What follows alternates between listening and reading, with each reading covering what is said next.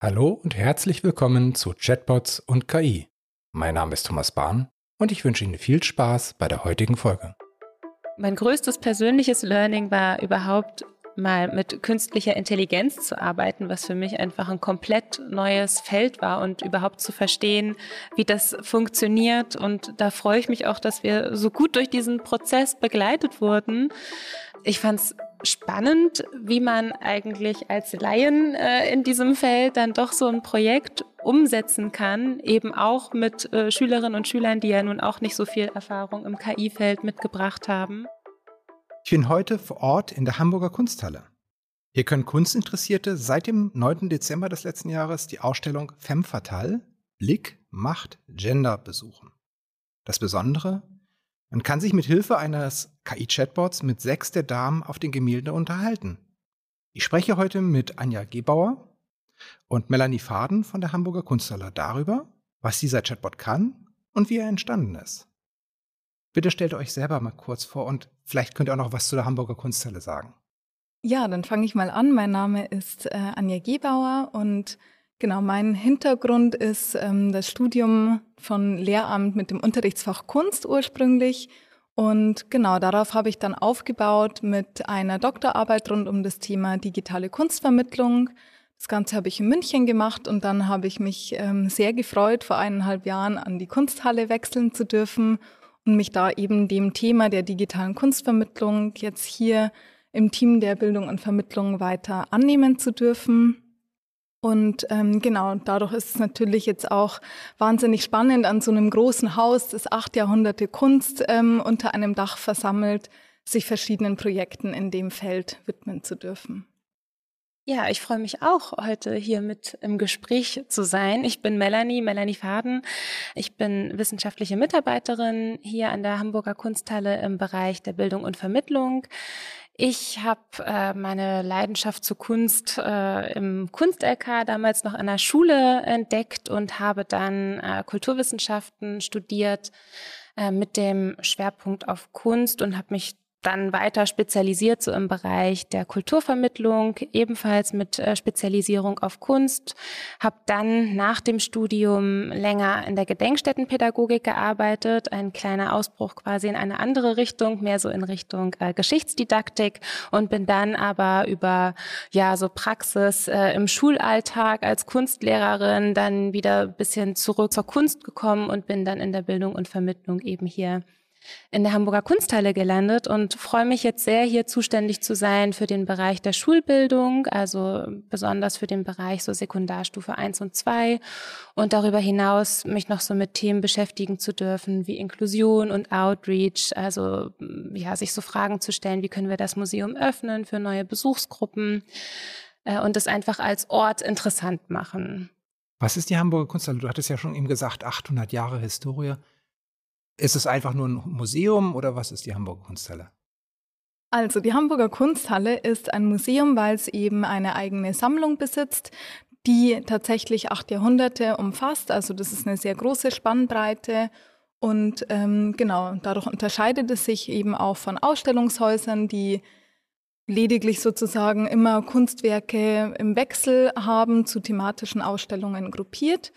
Und genau, als Kunstpädagogin ist es natürlich auch besonders schön, an der Kunsthalle zu arbeiten, weil da tatsächlich auch schon von Anfang an von dem allerersten Direktor, der auch mal Volksschullehrer war, ein großer Schwerpunkt tatsächlich auf die Vermittlungsarbeit, auf die pädagogische Arbeit liegt. Und offensichtlich macht die Kunsthalle ja auch Ausstellung. Jetzt in diesem Fall die Ausstellung Femme Fatale, Blick macht Gender. Was verbirgt sich hinter diesem Mythos der Femme Fatale und wie setzt sich die Ausstellung damit auseinander? Das ist eine spannende Frage. Ähm, hinter dem Begriff femme fatale verbirgt sich eigentlich ein konstruiertes Frauenbild, was zunächst in der Kunst auftauchte, so ab der Mitte des 19. Jahrhunderts. Das war ein Zeitpunkt, zu dem auch äh, Frauenrechtsbewegungen in der Gesellschaft stärker und lauter wurden. Und die Ausstellung untersucht so ein bisschen die These, inwiefern quasi so dieses gesellschaftspolitische mit diesem Auftauchen dieses Bildes im Zusammenhang steht geht.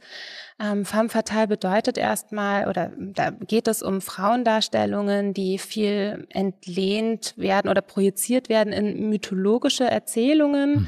wo Frauen besonders verführerisch, besonders schön dargestellt werden und damit Männer in ihren Bann locken, äh, leider in der Regel mit fatalem Ausgang für sie.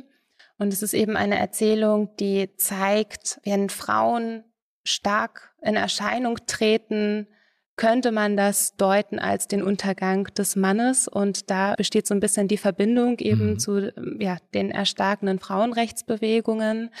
Genau, und die äh, Ausstellung untersucht dann so ein bisschen ähm, ja, von eben der Mitte des 19. Jahrhunderts bis in die Gegenwart hinein, wie sich dieses Bild der Frau gewandelt hat in der Kunst. Also es geht dann über Aneignungsstrategien, die so ab 1900 beginnen, wo Frauen oder auch reale Personen tatsächlich anfangen, diese Mythos Mythos oder dieses Konstrukt der femme fatale sich anzueignen und damit zu spielen oder es eben auch aufzubrechen. Und äh, so richtig spannend wird's dann äh, eigentlich erst so ab der dritten Welle des Feminismus, so in den 1970er, 80er Jahren, wo dieses Konstrukt dann wirklich auch dekonstruiert und nahezu obsolet gemacht wird. Genau, also es ist ein sehr ähm, spannendes und vielleicht auch wirklich aktuelles äh, Thema, was in dieser Ausstellung behandelt wird. Und genau das wollten wir eben auch möglichst spannend und auch vielleicht ein Stück weit progressiv für Schülerinnen und Schüler und natürlich auch für ein erwachsenes Publikum vermitteln. Das ist ja auch, ich sag mal, es ist jetzt etwas ungewöhnlich, dass man auf die Idee kommt, jetzt sich mit Kunstwerken zu unterhalten. Anja, ich glaube, du hattest das mitgebracht, diese Idee, mit dem Chatbot die Ausstellung zu unterstützen? Ja, genau. Also zum Teil war die Idee auch von mir mit inspiriert, aber es gab auch schon quasi, bevor ich an die Hamburger Kunsthalle kam, den Wunsch danach, Chatbots auch einzusetzen mhm. zur Kunstvermittlung.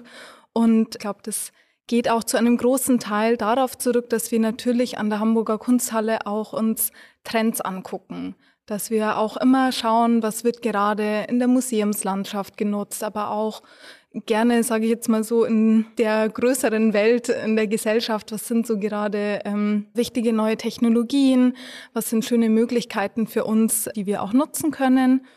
Und genau, da hat es jetzt für diese Ausstellung, für die Femme Fatale natürlich wahnsinnig gut gepasst, es sich eben ja diese Technologie auch nutzbar zu machen, um Zugänge zu schaffen, wie die Melanie schon gesagt hat. Und wenn wir uns jetzt umgucken in der deutschen Museumslandschaft, dann werden häufig ähm, Clickbots verwendet, wo eben vordefinierte Fragen zur Auswahl stehen für die NutzerInnen und dann natürlich die entsprechenden Antworten ähm, ausgespielt werden. Und das ist tatsächlich dann aber was, was ich mitgebracht habe, wie du gesagt hast. Aus Brasilien habe ich nämlich mal ähm, schon einen Chatbot ausprobieren dürfen, der auch mit IBM Watson zusammen umgesetzt wurde. Das war in der Pinacoteca in São Paulo. Mhm. Und da ist es eben schon vor ein paar Jahren so umgesetzt worden, dass die Besuchenden selbst Fragen stellen können, frei reinsprechen, wie in eine, also wie bei Siri oder Alexa und dann ähm, genau zu bestimmten Aspekten, zu ausgewählten Kunstwerken sich eine Antwort sozusagen dann anhören können. Und das fand ich eben so sehr, sehr spannend und habe mir gedacht, dass das natürlich nochmal eine, ja, ein freierer Zugang letzten Endes ist. Und ähm, das war dann der Ausgangspunkt für dieses Projekt ein Stück weit. Wie ist der Chatbot jetzt konkret in der Ausstellung integriert? Wie kann ich mir das vorstellen? Wie, wo und wie kann man jetzt mit den Gemälden chatten?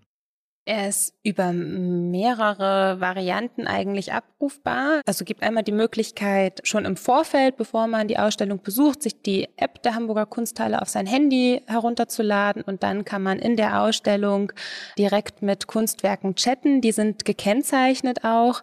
Es befindet sich dann ein QR-Code in der Nähe des Kunstwerks und wenn man sich jetzt eben nicht die App heruntergeladen hat, kann man immer noch auch in der Ausstellung einfach diesen QR-Code scannen und direkt los chatten.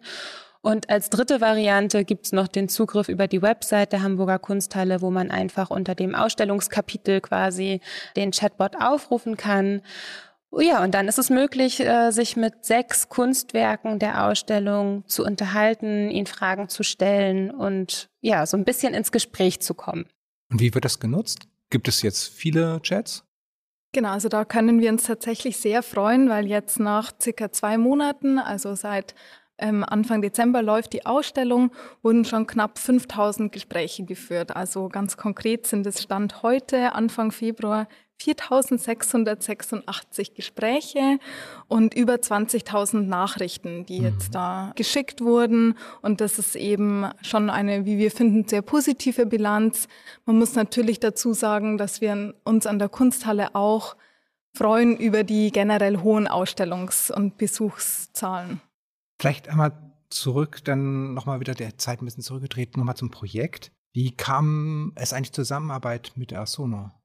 Da kann ich gerne nochmal kurz was dazu sagen. Also es war genau angeknüpft an eben diesen Wunsch, ähm, einen KI-basierten Chatbot zu nutzen ja, im ersten Schritt haben wir uns ein bisschen nochmal an die Recherche gemacht und sind dann tatsächlich einfach auch auf IBM hier in Hamburg zugegangen mhm. und haben mit denen quasi einfach mal äh, versucht, ins Gespräch zu kommen, was dann auch geglückt ist und wirklich uns auch sehr gefreut hat.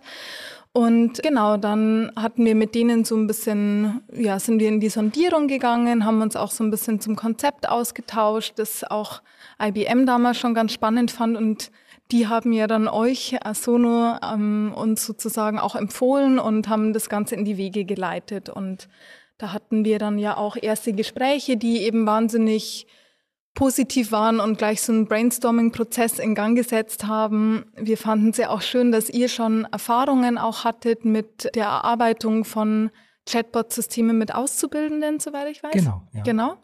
Und natürlich auch ähm, die Nähe mit Kiel, dass da auch schon die, die Möglichkeit von Anfang an bestand, dass ihr mal vorbeikommt für einen Workshop, dass das ganz unkompliziert machbar war. Also das hat dann irgendwie so sehr gut gepasst und für uns war es eben wahnsinnig aufregend, dann jetzt auch mal mit künstlicher Intelligenz ähm, ein Projekt anzugehen, was eben ja natürlich momentan auch einfach ein spannendes Thema für die Vermittlung in Museen ist. Ich kann mir richtig das vorstellen, dass es gerade so bei eurem Hauptzielpublikum, Schüler, Schülerinnen, super ankommt. Und es gab ja auch eine Besonderheit in diesem Projekt, dass eben halt auch Schüler beteiligt wurden. Dass jetzt, ich meine, das war eine zehnte Klasse, dass der, äh, dass der Chatbot zusammen mit einer zehnten Klasse entwickelt wurden.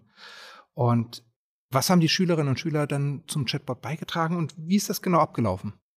Ja, vielleicht da auch nochmal ein kurzes Wort äh, zur Genese quasi, also oder beziehungsweise vom vom Konzept her war unser Ansatz eben mit Schülerinnen zusammen ein Chatbot für Schülerinnen zu entwickeln, um eben wirklich nah an der Zielgruppe zu sein und mit ihr zusammen zu denken, äh, was muss ein Chatbot erfüllen, damit er eben spannend ist äh, für Jugendliche.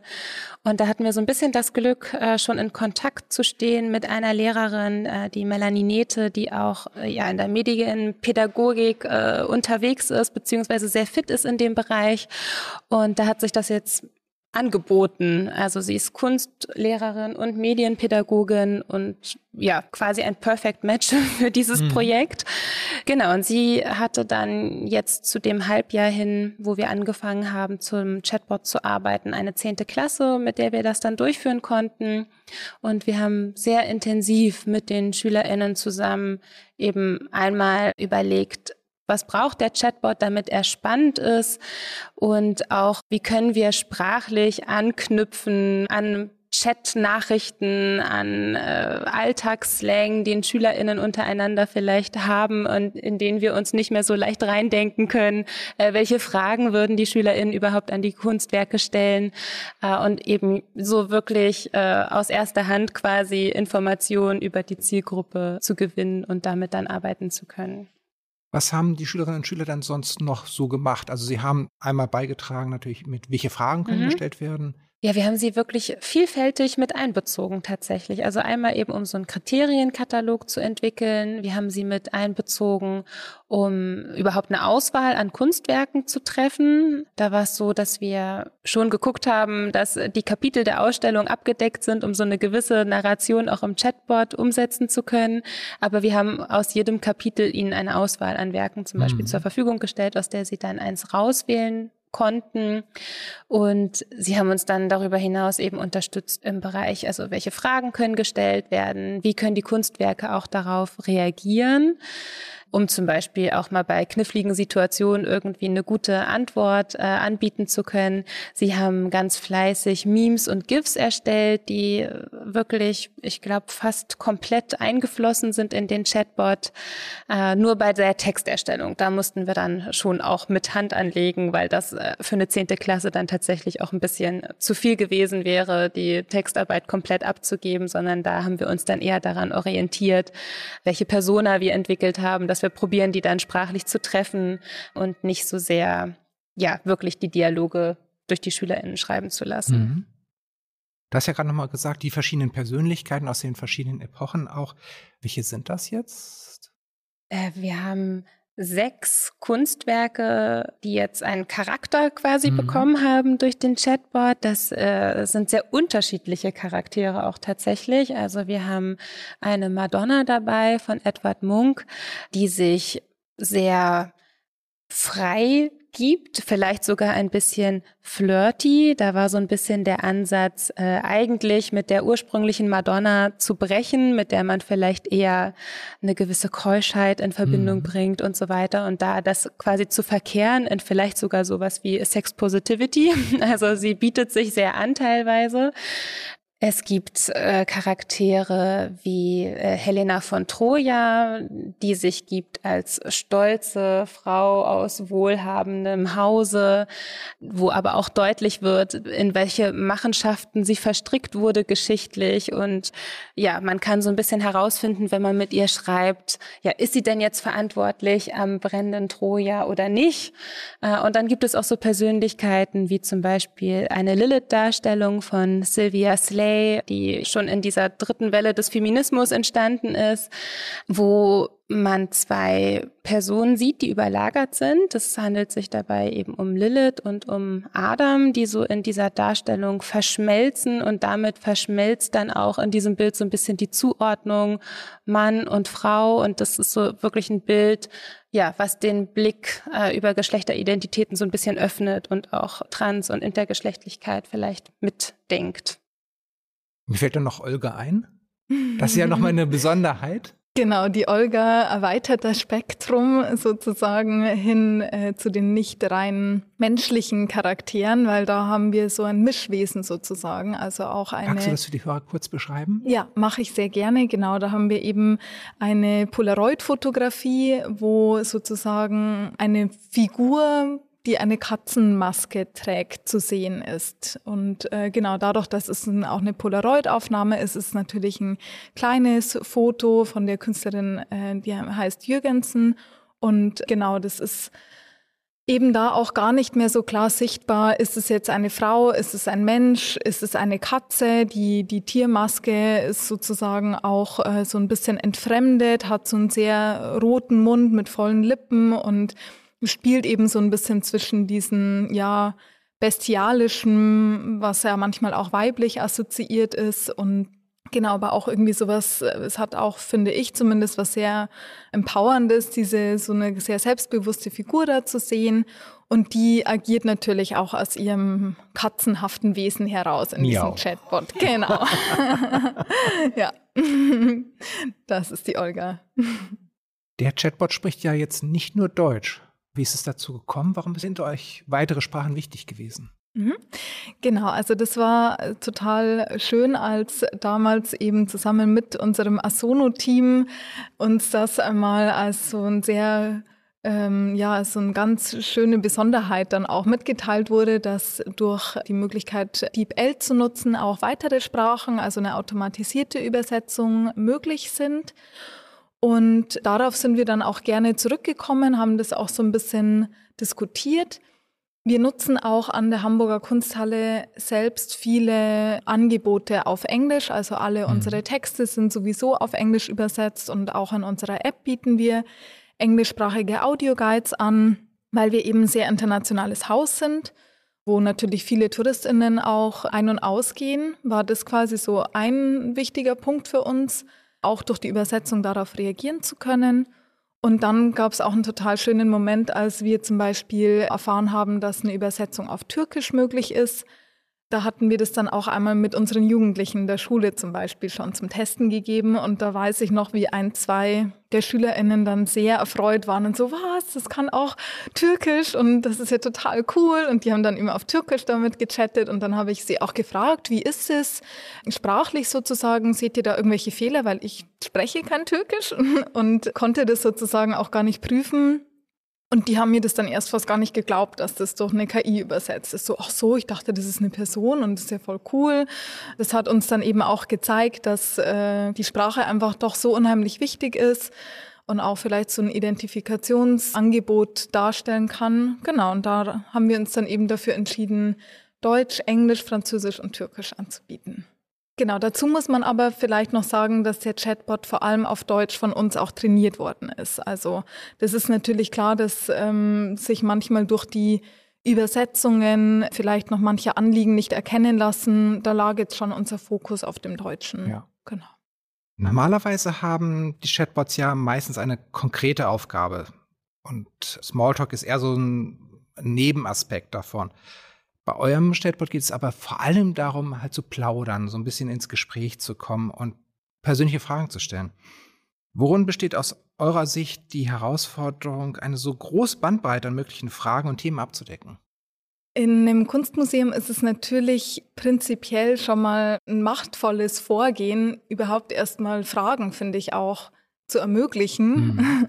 und vielleicht auch Fragen zu beantworten. Also das ist da schon ein Vorgehen, über das man auch erstmal reflektieren kann, wie ich finde. Und da war für uns eben dann das Konzept auch den Jugendlichen gerecht zu werden und sie selbst auch erstmal fragen zu lassen. Und diese Fragen haben wir sozusagen dann ja kategorisiert und mit Antworten versehen und auch als Fragevorschläge eingebunden, um eben sozusagen genau auf die Gedanken der Zielgruppe einzugehen. Und mhm. das war aber natürlich auch eine Herausforderung, manchmal sich zu überlegen, wie knüpfe ich das wiederum an bestimmte Hintergrundgeschichten eigentlich auch an? Also welche Inhalte wollen wir auch über die Werke vermitteln oder zu den Werken vermitteln? Und vor allem ist es ja auch das Vorgehen dieses Chatbots, dass die Kunstwerke ihre Geschichten jetzt selbst erzählen können die ja eben so oft auch Figuren sind, über die sehr viele Geschichten normalerweise erzählt werden, aus ganz bestimmten Perspektiven, wie jetzt zum Beispiel eine Helena von Troja. Ja? Und jetzt spricht die Helena auf einmal selbst und man kann sie aber auch fragen, äh, ob sie schon mal Fortnite gespielt hat. und genau da war natürlich schon auch eine Herausforderung für uns, manchmal diese Brücken zu bauen, aber vielleicht auch nicht immer. Also nicht jede Antwort muss unbedingt jetzt zu dem Maler hinführen oder mhm. zu äh, bestimmten Wünschen, die wir dem Chatbot dann zugeschrieben haben über die Zukunft und solche Geschichten. Also da mussten wir einfach manchmal auch bestimmte Smalltalk-Angebote zulassen, auch zulassen, dass es äh, Spaß macht, sage ich jetzt mal so. Aber genau, auch immer so ein bisschen versuchen, auf eine gute Art und Weise mit einzuweben, was alles noch so dahinter stecken könnte und manchmal auch zum Denken anzuregen und nicht so sehr nur vorzugeben, sage ich jetzt mal so. Das war zumindest das, was wir versucht haben. Ob es uns gelungen ist, äh, können auch die NutzerInnen jeden Tag für sich selbst entscheiden. Aber also tatsächlich stelle ich mir das auch sehr, sehr schwierig vor. Wenn man auf der einen Seite sagt, ich möchte etwas transportieren, ist aber darauf angewiesen, dass der andere mir überhaupt erstmal Fragen stellt und dann von den Fragen immer trotzdem wieder auf die gleiche Story, auf die gezielte Story zu kommen, das stellt mir schon schwer vor. Ihr guckt ja auch immer mal rein, wie der Chatbot genutzt wird. Ihr seht euch denn die, die Gesprächsverläufe an.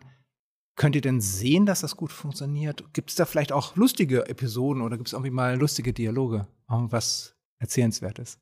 Also wenn wir ins Dashboard gucken und uns so ein bisschen durch Dialoge klicken und lesen, ist es schon so, dass wir merken, dass es gut ist, dass wir zum einen die Möglichkeit haben, dass freitextmäßig quasi äh, Fragen gestellt werden können, dass wir aber auch immer das Angebot haben, mal auf einen Button zu klicken, der schon vorgegeben ist, um den Dialog am Laufen zu halten. Also ich mhm. glaube, ein bisschen lebt der Chatbot von diesem Mix, dass eben beides möglich ist. Und ja, tatsächlich ist es schon so, dass wir auch viele witzige Sachen äh, entdecken, wenn wir uns dann eben so durch diese Dialoge klicken, weil man eben nachvollziehen kann, was hat der Chatbot erkannt, welches Anliegen ordnet er welcher Frage zu. Und nicht immer ist es äh, an der Stelle so passend, aber äh, Glücklicherweise sind die Anliegen manchmal so formuliert, dass es nicht so, so auf den ersten Blick auffällt, dass eigentlich gerade was Falsches erkannt wurde. Ich kann ja vielleicht mal ein Beispiel bringen. Das ist eine Frage, die Helena von Troja gestellt wurde, also eine der Damen, über die wir jetzt auch schon ein bisschen gesprochen haben. Sehr stolze Dame. Genau, die sehr stolze Dame mit dem Brand im Hintergrund. Sie wurde gefragt, wie fühlst du dich als Objekt der Begierde? Daraufhin hat der Chatbot erkannt, ah, hier muss es äh, scheinbar um den Gefühlszustand des Kunstwerkes gehen und deswegen antwortet Helena, mir geht es super und ja, es brennt. und dann kommt ein Bild von ihr, wo man eben im Hintergrund den Brand sieht. Und ich finde, das ist eigentlich ganz charmant, weil also Sie antwortet eigentlich relativ plump auf eben, ja, wie fühlst du dich? Ja, mir geht es super. Und dann merkt man noch, wie so unser, wie unsere Idee mitschwingt, das Gespräch am Laufen zu halten, äh, indem wir sagen, und ja, es brennt in der Hoffnung, dass weiter gefragt wird, ja, warum brennt es denn bei dir? Genau, aber es ist natürlich nicht die, die perfekte Antwort auf die Frage, äh, fühlst du dich als Objekt der Begierde? Also, das mal so als ein Beispiel. Ja. Vielleicht darf ich da ganz kurz noch einen kleinen Kommentar dazu geben, weil die Antwort, mir geht es super und ja, es brennt, kam tatsächlich eins zu eins von einer Schülerin mhm. so. Das ist, finde ich, ganz schön, dass wir auch wirklich immer wieder hier und da auch, äh, ja, Kommentare von den Jugendlichen selbst aufnehmen konnten. Aber weiter geht's mit den Beispielen. Genau. Es ist natürlich auch so, dass der Chatbot manchmal einlädt, vielleicht Grenzen zu überschreiten, die man vielleicht so im persönlichen Gespräch nicht so leicht überschreiten würde. Ein Beispiel sei da genannt. Es hat wer geschrieben, Feministen stinken. Woraufhin dann der Chatbot geantwortet hat. Ich glaube, es war Medusa Du etwa nicht? Was könnte es Schöneres geben als Gleichberechtigung? Erst letzte Woche war ich dafür auf einer Demo. ich finde, das ist ein, ein schönes Beispiel dafür, wie empowered vielleicht auch äh, die Kunstwerke dargestellt mhm. werden in diesen Dialogen. Ihr zeigt eben halt auch, gerade weil es halt ausschließlich weibliche Figuren sind, dass es eben halt solche Annäherungsversuche äh, oder solche Beleidigungen vielleicht gibt. Wie geht ihr damit generell um? Das war total spannend, weil wir auch diese Themen mit den Jugendlichen zusammen relativ intensiv besprochen haben. Und zwar habe ich ja schon erzählt, die Jugendlichen haben selbst Antworten an die Kunstwerke gestellt. Und auch da haben wir manchmal so kleine Sprints gemacht, sowas wie zehn Sekunden, eine Frage zum Hintergrund, eine Frage, die deine Oma stellen würde und solche Geschichten. Und dann hatten wir auch mal eine Einheit, wo wir eben uns mit dem Thema Protest auseinandergesetzt haben und die Jugendlichen haben da selbst Plakate gestaltet. Und da haben sie sich eben überlegt, wofür würde mein Kunstwerk auf die Straße gehen?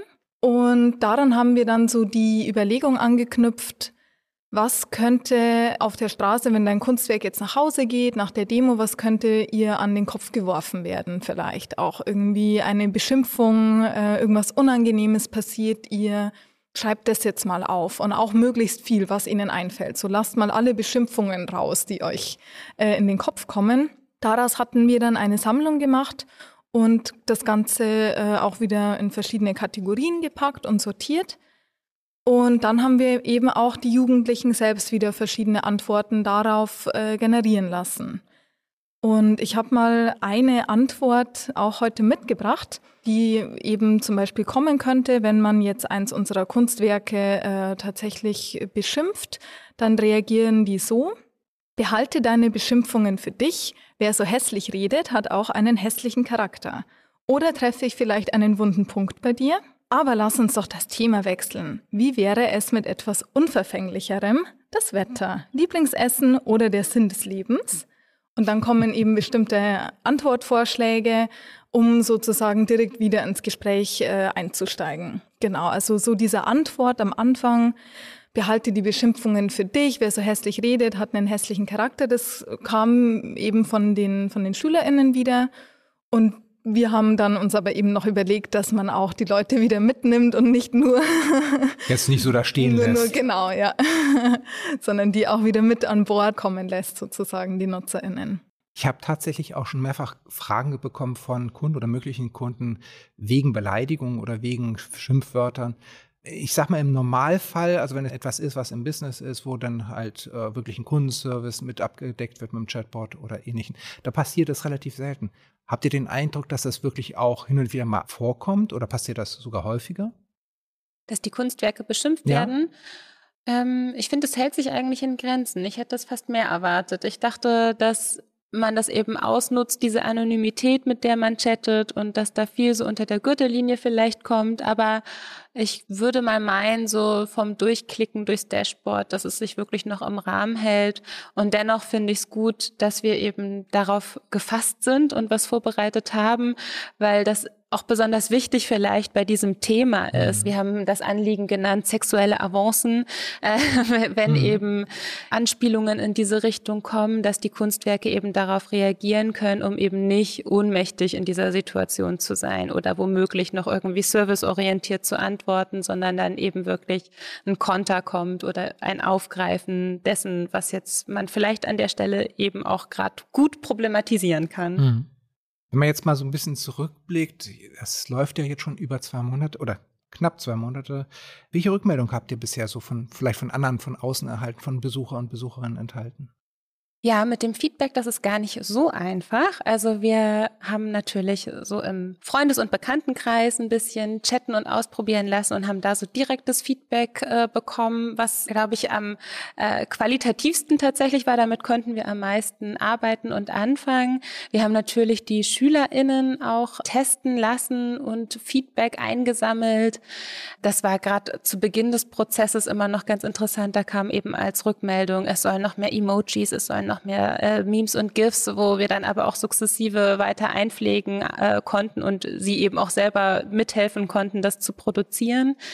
Jetzt zuletzt hatten wir äh, bei unserer Chatbot-Abschlussveranstaltung mal noch eine andere Schulklasse mit hier in der Kunsthalle, die dann vor Ort die Chats mal ausprobiert haben. Und da war das Feedback relativ positiv. Also es wurden teilweise. Du klingst so erstaunt. Ja, nee, also das das, nichts anderes haben wir erwartet. Nein, nein, es wurden tatsächlich dann beim Chatten äh, zum Beispiel Screenshots gemacht von äh, starken Momenten, die dann gleich weitergeleitet wurden an andere Freunde und Freundinnen, äh, unter anderem um irgendwie zu zeigen, guck mal hier, so ist das nämlich. Und also das hat uns dann sehr gefreut zu sehen, dass es quasi so aktiv äh, mhm. genutzt und gleich aufgegriffen und weitergeleitet wurde. Ja, und sonst haben wir ähm, eine Feedback-Funktion aktiviert, so dass BesucherInnen, die oder NutzerInnen, die eben den Chatbot gerade verwenden, auch ein direktes Feedback geben können. Da haben wir gerade Daumen hoch runter und so eine Kommentarfunktion aktiviert. Die Daumen, da schneiden wir ganz gut ab, auf jeden Fall. Die Negativdaumen halten sich sehr in Grenzen. Was erstaunlich ist, ist, weil die meisten Menschen eher wenn sie meckern wollen, mm eher, die Energie ja. haben, da mal drauf zu klicken. Und ja. wenn jemand einfach positiv zufrieden ist, selten klickt. Insofern ist das schon ganz außergewöhnlich. Also da fällt natürlich auf, das passiert dann am ehesten, wenn jetzt öfter nacheinander kommt. Entschuldigung, ich habe deine Frage nicht mhm. verstanden, was äh, ja dann auch nachvollziehbar ist, aber alle Anliegen schaffen wir leider nicht oder alle Fragen schaffen wir leider nicht abzudecken. Genau, diese Freifeldfunktion, da kam jetzt, glaube ich, bisher noch nicht so viel rein. Ja, aber mal schauen. Also mhm. ähm, es wird auch gerade der Chatbot innerhalb einer Forschungsarbeit nochmal mit evaluiert. Und da warten wir aber dann noch auf die Ergebnisse ah, ja. und sind gespannt. Und was man da vielleicht noch äh, anmerken kann dazu, ist, dass natürlich schon auch mal hier und da ähm, Rückmeldung kommt von, äh, ich sage jetzt mal, sehr fachlich orientierten Publikum. Mhm. Also zum Beispiel Personen, die jetzt äh, kunsthistorischen Hintergrund ganz offensichtlich haben, weil die einfach eine sehr spezifische Frage zu dem Kunstwerk Medea zum Beispiel eingeben, wo ganz klar ist, äh, da muss einfach schon Vorwissen zu der Geschichte da sein. Und genau das funktioniert ja zum Teil auch ganz gut. Wenn wir dann reingucken, werden, sage ich jetzt mal so, die Basics dazu auch beantwortet. Aber wie gesagt, das Konzept unseres Chatbots ist nicht äh, sozusagen ausschließlich fachwissenschaftliche Hintergründe, wie jetzt ein Katalog zum Beispiel, ähm, da Snippets draus äh, anzubieten, sondern es geht eben darum, diese Charaktere rauszuarbeiten, die über so Smalltalk-Charakter Lust überhaupt zu wecken, äh, sich mit denen zu unterhalten und dann eben darüber so ein bisschen die Hintergrundgeschichten zu erzählen. Und jetzt eben, wie gesagt, nicht ausschließlich äh, dieses Fachpersonal äh, ja. mit Informationen zu versorgen, weil diese Personen können sich auch zu einem großen Teil natürlich sowieso gut in der Ausstellung durchnavigieren, haben dann einen Zugang. Und das merken wir aber natürlich, dass da manchmal so ein Spagat dann auch in der Praxis herrscht, dass einerseits vielleicht wirklich Jugendliche, junge Menschen oder Menschen, die zum ersten Mal im Museum sind, den Chatbot nutzen und dann aber vielleicht Menschen mit so einem sehr spezifischen Informationsbedürfnis und äh, dass natürlich kein Chatbot ähm, dieser Art auf alles eingehen kann, ist natürlich auch ist ganz klar. Es ist ja auch mit der großen Breite, fachlichen Breite, mhm. es ist, geht natürlich ja. einher, dass man nicht alle möglichen Intents, alle möglichen Anliegen erkennen kann, zumindest nicht mit einem sinnvollen Aufwand. Und ähm, das ist natürlich klar und zu erwarten, dass sowas passiert. Da haben es Chatbots, die eine kleine Aufgabe erledigen, viel, viel einfacher, als wenn man sagt, stell mal jede Frage, die du möchtest, an eins von sechs Gemälden. Genau, klar, unsere Kunstwerke werden dann auch mal nach den Öffnungszeiten gefragt und werden auch mal danach gefragt, wo denn die Hefte sind oder wie viel der Eintrittspreis kostet und, und, und. und genau da ist dann vielleicht auch die Unterscheidungslinie zwischen so einem Servicebot, sage ich jetzt mal so, mhm und genau diesem digital interaktiven Zugang zu einem Kunstwerk einfach ja, gegeben. Die Ausstellung selbst geht noch bis zum 10. April. Wie könnte es danach weitergehen und was nehmt ihr für euch so aus dem Projekt mit? Ja, also ich hatte auch auf jeden Fall so ein ganz persönlich sehr großes Learning mit äh, den Jugendlichen selbst, weil das natürlich nie ein einseitiger Prozess ist, sage ich jetzt mal so, dass die sozusagen jetzt bei uns mitarbeiten und was über die Kunsthalle lernen, sondern wir lernen ja in dem Moment auch wahnsinnig viel von denen auch, wie sie wie sie umgehen, wo vielleicht auch Barrieren ähm, noch von einem Museum einfach auch sind, für bestimmte junge Menschen und wo so wahnsinnig spannende Perspektiven auch aufeinanderprallen. Genau, das ist so das eine. Und für das Thema Chatbots in Museen würde ich mir wünschen, dass es auch manchmal noch nachhaltiger gedacht werden kann. Klar, für uns war das jetzt dieses Projekt einfach so ein äh, spannendes auch Experimentierfeld, weil das auch, also für mich war das das erste Projekt dieser Art. Mhm. Und genau, wir hatten natürlich auch alle hohe Erwartungen und können, glaube ich, auch sehr stolz sein auf das, was wir einfach geschafft haben, diese sechs Kunstwerke so zugänglich zu machen. Und da wäre natürlich auch eine Überlegung, ob man aber eben so etwas auch für, für die eigene Sammlung sozusagen aufbaut. Also für Kunstwerke, die äh, nicht ausgeliehen werden oder nicht wieder wegreisen, sondern fest immer in der Hamburger Kunsthalle zu sehen sind. Und da ist dann aber eben auch wieder die Frage, müsste man da eine Unterscheidung machen zwischen so einem Serviceangebot? Auch sowas fände ich eigentlich wahnsinnig spannend. Da experimentieren auch andere Museen tatsächlich gerade in der Richtung, also im Eingangsbereich zum Beispiel. Ähm, ja, Chatbot oder KI-gestützte Systeme anzubieten, um einfach die ersten Fragen de des Publikums dort auffangen zu können. Und ja, ich glaube auch, dass es in der Zukunft einfach wahnsinnig spannend weiter sein wird, wie die Museen das ganze Thema künstliche Intelligenz mitgestalten. Ich glaube auch, dass wir da eine gewisse Verantwortung haben, auch das Ganze zusammen mit unserem Publikum hier und da zu gestalten. Also deswegen finde ich auch tatsächlich, dass unser Konzept, dieses Partizipative mit den Jugendlichen, durchaus auch Potenzial hat, es weiter zu verfolgen und vielleicht auch mal langfristiger mit länger angelegten Kooperationen in Ruhe auch so aufzubauen, dass das Ganze schön verankert ist vor Ort und zugleich natürlich auch immer die Frage, was ist auch so neu? Ich meine, auch im Bereich künstliche Intelligenz tut sich ja natürlich ja, wahnsinnig klar. viel. Und auch das finde ich spannend, weil wenn wir jetzt zum Beispiel über das Thema ChatGPT nachdenken, ist natürlich auch die Frage, hätten wir so, ähm, hätten wir das zum Beispiel auch schon selber nutzen können? wurde ich zum Beispiel auch erst letzte Woche gefragt, als ich das einem Bekannten erzählt habe, was wir da an dem Projekt gemacht haben. Dann so, ah, okay, und dann sind das wahrscheinlich so automatisch generierte Antworten, oder? Die der Chatbot ausspuckt bei euch. Und dann habe ich gesagt, nein, das ist alles äh, Handarbeit sozusagen. Und da muss ich sagen, sehe ich auch so eine wahnsinnige Stärke von dem Museum. Irgendwie, dass wir natürlich so diese sehr diskriminierungssensible Perspektive damit reinspielen konnten oder zumindest versucht haben, da immer wieder uns auch selber zu reflektieren, für wen sprechen wir, auf welchen Fakten basiert eigentlich was, da mhm. auch mal dahinter zu schauen und so die Standardnarrative eben umzudrehen, ja. gerade bei dem Thema femme fatale würde vielleicht ein ChatGPT eher die klassischen Schuldzuweisungen wiederholen. Weiß ich nicht. Habe ich jetzt nicht ausprobiert, sollte ich vielleicht mal machen. genau, aber das ist, glaube ich, sehr, sehr spannend, da dann auch zu gucken, wo können zum Beispiel auch solche Systeme uns vielleicht zum Beispiel im Schreibprozess, im Textproduktionsprozess unterstützen. Mhm. Und zugleich aber dann auch die eigene Verantwortung ernst zu nehmen, für gesichertes Wissen ja. zu sorgen.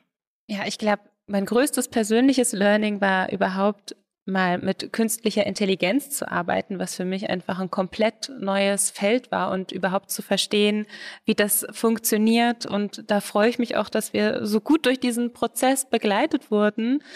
Ich fand es spannend, wie man eigentlich als Laien äh, in diesem Feld dann doch so ein Projekt umsetzen kann, eben auch mit äh, Schülerinnen und Schülern, die ja nun auch nicht so viel Erfahrung im KI-Feld mitgebracht haben. Und fand es einen wahnsinnig spannenden und bereichernden Prozess. Ich finde auch, was du gerade schon angesprochen hast, Anja, oder ich sehe auch ein großes Potenzial darin, dass so ein Chatbot vielleicht die Möglichkeit hat, immer auch so eine Art äh, kritischer Kommentar für das zu sein, was wir im Museum machen und was wir hier zeigen.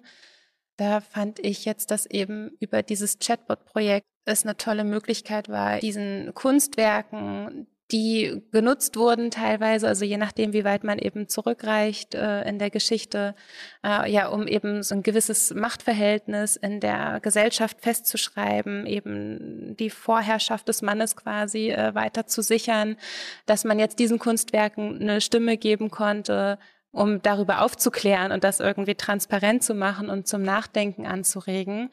Das fand ich einen sehr schönen Aspekt bei diesem Projekt.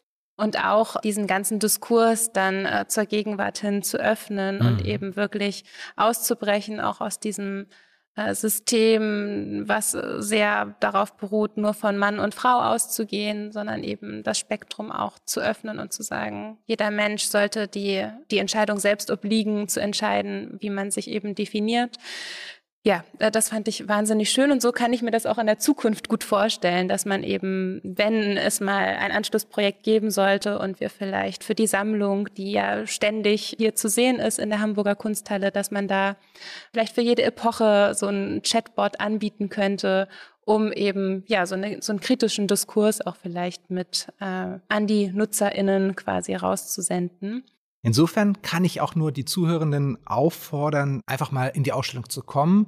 Für die Leute, die jetzt im Umkreis von Hamburg wohnen, dass eine Reise möglich wäre, einfach herzukommen, sich das anzugucken, zu chatten mit den entsprechenden Gemälden. Und wo das nicht geht, also wenn die Menschen zu weit weg wohnen, gibt es noch eine weitere Möglichkeit. Am Montag, den 13. März, gibt es eine Möglichkeit digital über einen Rundgang durch die Ausstellung der Femme Fatale im Livestream äh, mit einem der Kuratorinnen oder Kuratoren und mit Simon Schulz, sich da einfach anzumelden und dann einfach auch vieles erzählt zu bekommen, was ich finde auch nochmal wieder ein extra Wert ist.